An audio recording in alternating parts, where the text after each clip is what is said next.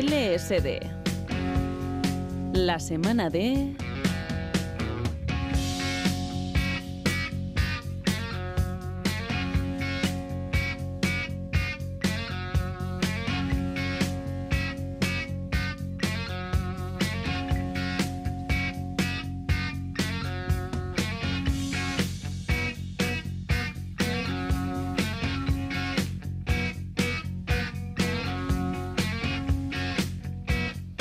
y 38 minutos de la mañana. El tema de esta semana, aquí en la semana de es recurrente, normalmente cada año. Se vive una particular explosión mediática cuando los incidentes sobre violencia juvenil copan portadas informativas en poco espacio de tiempo. Navajazos, agresiones a choferes de transporte público, acoso entre jóvenes, robos, palizas. Las últimas semanas nos obligan a hablar de un asunto que casi siempre queda sepultado por otras noticias después de semanas de debate público y diversa polémica. Y este domingo, en la semana D, nos preguntamos por la violencia juvenil. Ander Iribar, compañero, ¿qué tal? ¿Cómo estás? Muy bien, en Almudena. Pues hablabas de portadas. Nos acabamos de desayunar hace un ratito con una nueva, en donde por primera vez vemos vigilantes privados en autobuses. En el transporte público, en el autobús. Vale. Eh, nos hacemos bastantes preguntas con este asunto, ¿no? ¿Es una nueva escalada en nuestro entorno? ¿Es coyuntural? ¿Tiene visos de convertirse en estructural? ¿Tiene relación con problemas de educación y salud mental o estamos ante un problema de dificultades de inclusión social para un sector de nuestros jóvenes? ¿Aumenta la presencia de chicas también en estos incidentes? Chicas que provocan el incidente, no chicas que lo sufren. ¿Por qué? Eh, ¿Es delincuencia pura y dura? Pensamos muchas veces en estas cosas, ¿verdad? Claro.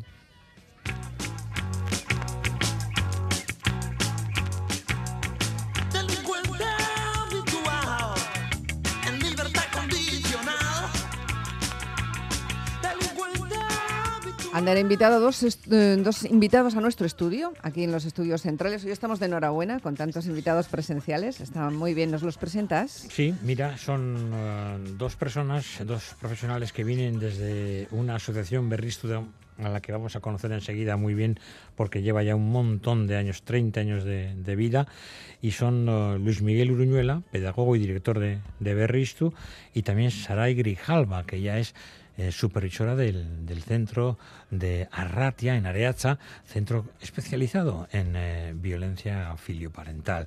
Así que con Luismi y con Saray vamos a pasar los próximos minutos al Mudena y todas esas preguntas que, que, me hacías, yo creo que ellos nos las pueden responder. Y así que, si te parece, pasamos a, a saludarles y a darles la bienvenida, ¿no? Bienvenidos ambos. ¿Qué tal? ¿Cómo estáis? Bien, bien. Egunon, gracias por venir. En un domingo fresquito hasta nuestros estudios, no sé si estará aquí un poquito más calentito, pero me imagino que Sara y Luismi, cualquiera de los dos puede empezar. Eh, ¿Aburridos de que os llamemos cuando la prensa habla tanto cuando de tenemos estas titulares, ¿no? Cuando tenemos bueno, hay que estar, ¿no? Sí. Hay que estar cuando suceden estas cosas. Hay, un cuando suceden estas cosas hay que estar y hay que hay que dar la cara y hay que explicar, ¿no? Que la realidad muchas veces no suele ser así. ¿Os acordáis de aquel, eh, eh, aquella frase de aquel escritor que decía que en este mundo traidor nada es verdad ni es mentira, todo según el color, del cristal con que se mira? Bueno, pues esto pasa algo parecido. ¿no? Sí, 31 años ya. 31, años. 31 años nosotros montamos el primer centro de internamiento de justicia juvenil de esta comunidad autónoma. Entonces se mandaban a los chavales que condenaban, se los mandaba a Barcelona, a Zaragoza, hasta Murcia. ¿Qué fue de, aquella palabra reformatorio? Ay, qué bueno, qué bueno. Todavía se usa. ¿Cuánta gente la usa? Y, el, último, el último reformatorio se cerró antes de que naciera mucha gente que todavía sigue utilizando esa palabra, ¿no? De reformatorio. No, ya no, ya ahora se llaman centros educativos se llaman, pero son lo mismo, que es lo que está preguntando mucha gente. Se llaman de otra manera, pero un reformatorio, un centro educativo, eso es un reformatorio. para nada, para nada, para nada. Y también depende de dónde mires. ¿eh? ¿eh? por ejemplo, en esta comunidad autónoma y en Navarra, Berristu está mm, extendida entre, entre la comunidad, entre Euskadi y Navarra, eh, el, el sistema de justicia juvenil es un sistema altamente especializado. Esto solo pasa realmente, y no somos muy bilbaínos, ¿eh? pero esto solo pasa realmente por aquí, ¿no? ¿Por qué? Pues porque también las eh, administraciones públicas han hecho grandes esfuerzos para que el sistema de justicia juvenil sea altamente especializado. Somos como, en el mundo sanitario, como un eh, quirófano tremendamente bien dotado. ¿No? Un, quirófano para operar hemangioblastomas como no se opera en ningún otro sitio. ¿no? Eh, de hecho, con, el, con las nuevas transferencias de cárcel, por ejemplo, se, ha, eh, se está tomando el sistema de justicia juvenil, que venimos perfeccionándolo y que vamos a seguir perfeccionándolo de 31 años, para las prisiones de mayores se está tomando como referencia lo que hemos ido diseñando eh, a lo largo de 31 años. Muy bien. y Gobierno Vasco, sí. Saray, si quieres, eh, nos puedes castigar eh, a los medios de, comunicación, aprovecha de amarillismo, de, no sé, pues de, de, no tratar bien todas estas noticias mm, de las que vamos a hablar en los próximos minutos, pero ¿qué tienes que decir cuando abres el periódico, enciendes la radio, ves la televisión durante las últimas semanas? Bueno, nosotros yo creo que también eh, que es eh, la otra cara ¿no? de, la moneda, donde la gente ve, bueno, pues eh, y vemos este, estos miedos, esta delincuencia que hablábamos, estas peleas, nosotros también vemos la, oportunidad, ¿no? La oportunidad de, intentar dotarles de, y potenciar esos recursos que, ellos, estas personas, tienen y que a veces eh, empaña ¿no? todo, todo esto y que mm. nosotros en el día a día eh, es lo que intentamos potenciar y lo, lo que vemos. Este fenómeno me gustaría preguntarles, tanto a Luis como a, como a Saray, si es un fenómeno que siempre ha existido, si es algo estructural, que forma parte de un tanto por ciento de nuestra población juvenil siempre, que está creciendo, qué peso tiene en él el fenómeno inmigratorio, por ejemplo, eh, qué es lo que describe al fenómeno juvenil delincuencial que tenemos ahora mismo. A ver, Saray. Bueno, ¿Qué tienen en común? Yo creo que eh, e, es como multifactorial. Yo no creo, o sea, creo que siempre ha existido, eh, pero bueno, sí que creo que también ahora se, se hace especial hincapié, ¿no? Em, yo creo que, por ejemplo, todo este tema migratorio, sí que es verdad la falta de oportunidades, ¿no? Eh, Está en pues las causas, ¿no? Eso es, eso es. Y Luis, ¿tú qué añades? Sí, ha crecido, en, 31 años no hemos visto que haya crecido especialmente ni en cantidad ni en intensidad, ¿no? Más o menos es muy parecido. Nosotros seguimos eh, todos los años, el Gobierno vasco, a través del Instituto Vasco de Criminología, realiza una serie de evaluaciones ¿no? de lo que está pasando y, bueno, más o menos 2%, 2 arriba, 2%, 2 abajo. ¿no? Eh, el asunto es que a lo mejor ahora se le da más bombo que antes. No, sé si, le da más bombo, ¿no? pero, pero que nos preocupa igual más también. Pero nos preocupa y nos ocupa y parece que también le ocupa la calle y por eso, si te parece... Ah, sí. Así, Corral, cuéntanos qué es lo que nos ocupa hoy, ¿no? Bueno, el tema que nos ocupa en el día de hoy es la violencia juvenil, navajazos, agresiones, acoso entre jóvenes, robos. ¿Qué creéis que puede estar detrás de todo esto? Pues falta de respeto por las otras personas. La salud mental probablemente. Y el alcohol y las drogas también porque suele ser cuando más se pega la gente. La falta de educación, simplemente. Ahí depende todo de la juventud. Pero yo te digo que yo he sido joven, he bebido y no quiere decir que tengamos que soltarnos una bajazo a la mínima, porque desgraciadamente se van muchas vidas. ¿Y notas un incremento de agresividad o violencia entre los jóvenes? Sí, yo creo que es por la educación que les damos hoy en día, yo me incluyo porque yo soy madre. Pero sé que también hay chavales que son muy buenos y que nunca pasarían por eso. Yo creo que igual, yo creo, que, sigue sigue igual que siempre, sí. ¿Crees que es un problema coyuntural o estructural? Las dos cosas, tanto estructural como coyuntural. Yo lo tomaría más como estructural, porque vale que el colegio también educa, pero viene todo de, la familia realmente la educación que los padres damos. Hace unos días conocimos el caso de tres chicas que agredieron a una conductora de bus en Munguía.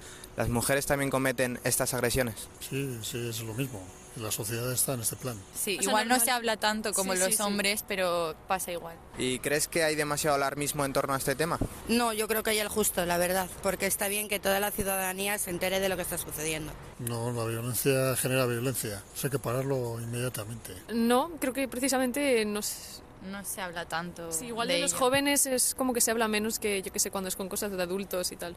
¿Y vosotras habéis conocido algún caso, ya sea de fiesta o en el colegio, en el instituto, en la universidad? Eh, yo de fiesta sí. Eh, yo también.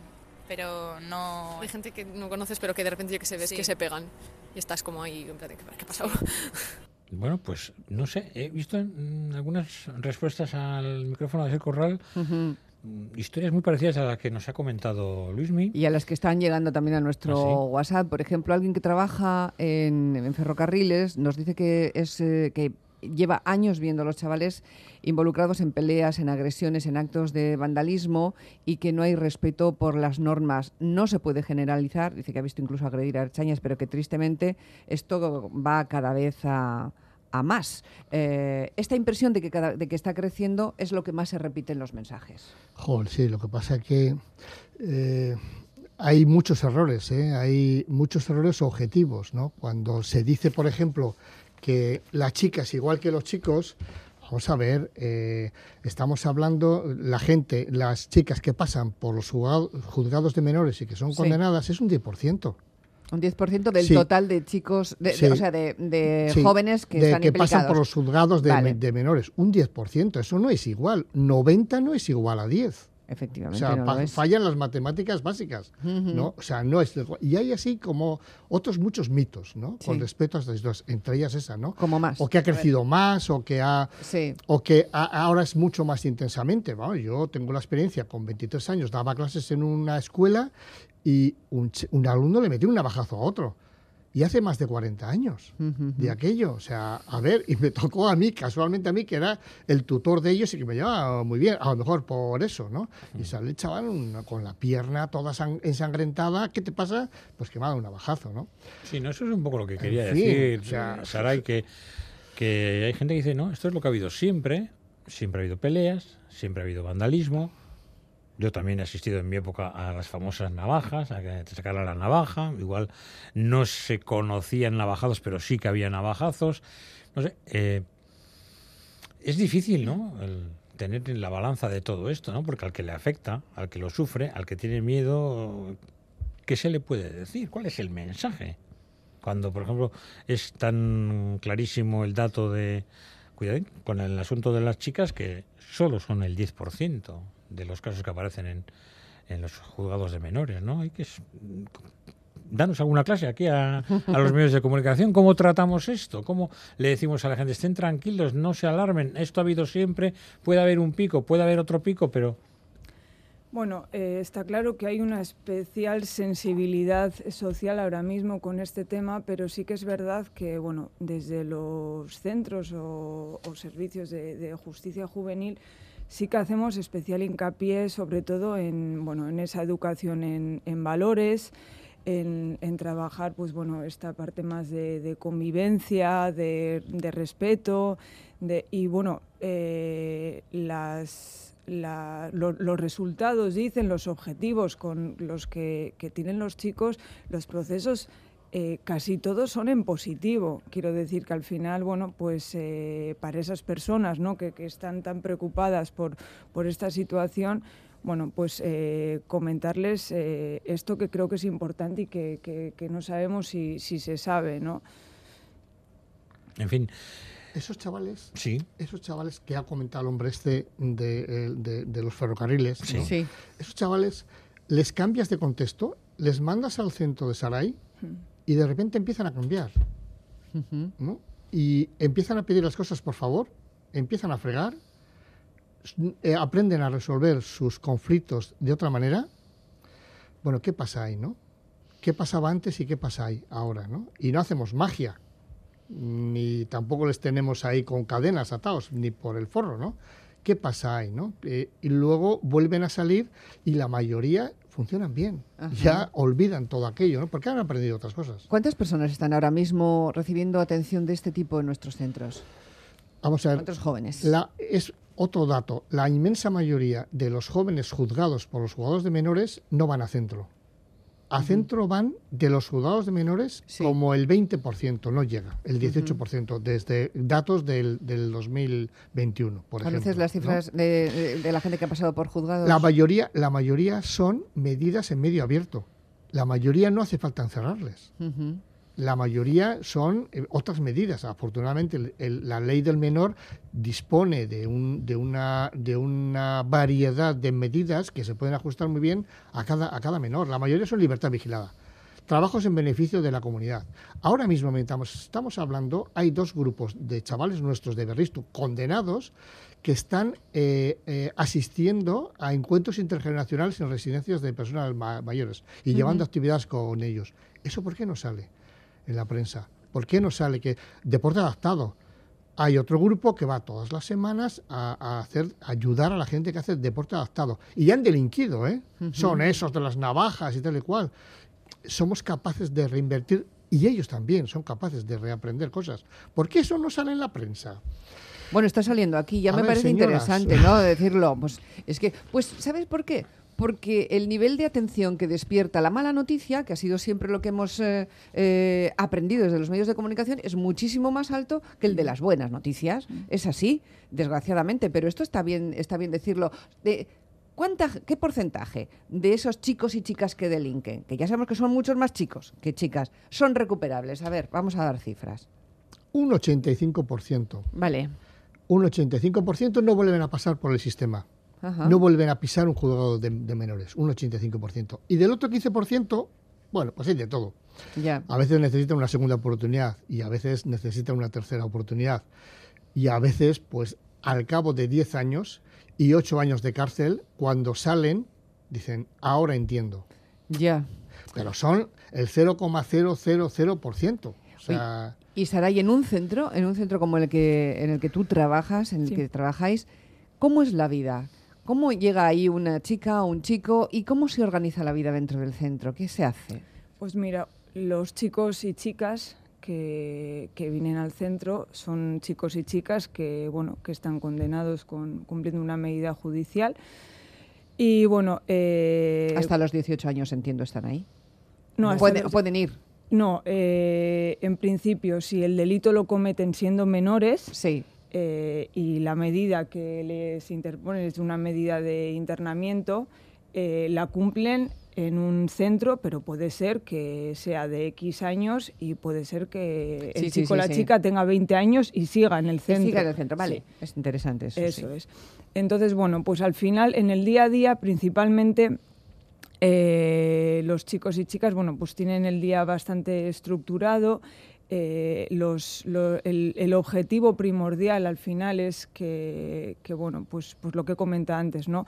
Potenciar al máximo posible esos recursos que ellos tienen. Está claro que intentamos disminuir esas conductas disruptivas, esos aspectos problemáticos que decimos, ¿no? con los que entran pero sí que es verdad que, bueno, eh, incidimos más en, esa parte de potenciar los recursos. Entonces, en el día a día ellos todas las mañanas eh, acuden a, unos talleres formativos, tenemos talleres formativos y aula, donde el objetivo es un poco pues eh, que vayan adquiriendo pues competencias básicas, hábitos básicos de trabajo, que luego les puedan permitir pues bueno, pues sobre todo eh, motivarse hacia esa parte formativa, que muchos vienen bastante desmotivados por, por, por, experiencias negativas e incluso otros, eh, pues bueno, eh, para, para, para, continuar con su curso formativo, lo que sea. Y luego tenemos una serie de programas socioeducativos que van, eh, bueno, pues tenemos eh, la educación en valores, eh, pues bueno, programas más destinados a abordar pues esa parte de, adquirir herramientas para afrontar situaciones de, frustración, de rabia, adquirir habilidades sociales, el tema de las drogodependencias el abordaje familiar, no nos podemos olvidar de él porque es muy, muy importante. El proceso restaurativo, cuando son capaces de pedir perdón, sí. han, han agredido a los padres, los han maltratado y son capaces de pedirles perdón. El programa de justicia restaurativa es eh, muy importante dentro de esa parte del desarrollo moral. Sí que es verdad que, claro, al final los chicos cuando vienen cumpliendo una medida judicial, lo primero que hacen es bueno, pues una confrontación de los hechos y que ellos sean capaces de aceptar y de asumir eh, esos Su responsabilidad, ¿no? en ellos. esa es la parte más importante. Luego eh, está la, conciencia ¿no? del daño que han podido causar a esa, a esa víctima y luego la disposición de querer reparar eh, ese daño. Me gustaría preguntaros si hay choque cultural entre unos jóvenes y otros. Estoy pensando en el fenómeno migratorio o digamos que hay tabla rasa aquí. No. Tabla rasa. Sí. Da igual. Sí. Perfecto. Sí. Nos quedan dos minutos y medio.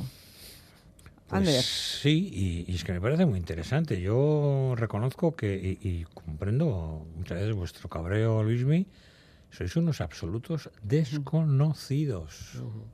Y me imagino que eso también en algún momento os tiene que frustrar un poquito, ¿no? ¿O no? Sí, sí. Incluso hay todavía gente que nos llama monitores. Imagínate. ¿Cuál es, la, cuál es el nombre correcto? Que, educadores. Educadores. Imagínate ir a la escuela y decir, oye, el monitor de matemáticas. o sea, pues aquí monitores. que no, hombre, que no, que, eso esto es una profesión. ¿Y mm, cuál es el mejor y el peor momento que como educadores habéis vivido en este mundo? Es complicado. Yo sé que el mejor momento está claro que tiene que ser cuando veis a un joven, chica, chico que reconduce su vida, su, vida mm. pero ha habido momentos en donde o que contrata chavales que eso pero habréis visto situaciones situaciones en las que en las que no sé si ese 15% 10% Luis me dices que no tiene solución. muerte. Yo por lo menos para mí cuando un chaval de algún chaval pierde la vida. sí en persecución eh, y bueno pues se estrellan se estrellan y se matan no es bueno una vida frustrada con 17 años. Qué tristeza es muy difícil enviarles, nos queda nada un minuto, un mensaje a aquellas familias que han sufrido este tipo de situaciones y algunos de ellos también con, con final de muerte. ¿Qué se les puede decir a una persona que su hijo ha salido a celebrar una noche buena, una noche vieja a la calle y, regresa? No regresa. Mm. Eso es. ¿Qué se les puede decir a esa?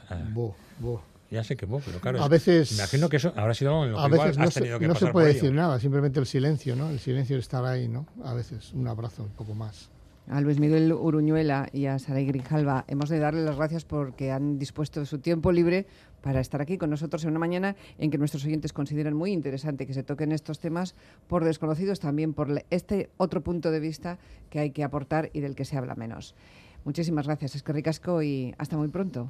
Gracias a vosotros. Yo creo que tendrá que ser muy pronto, me parece que deben de estar más tiempo con nosotros ellos. Pues les invitaremos más veces, sin duda. Es que ricasco.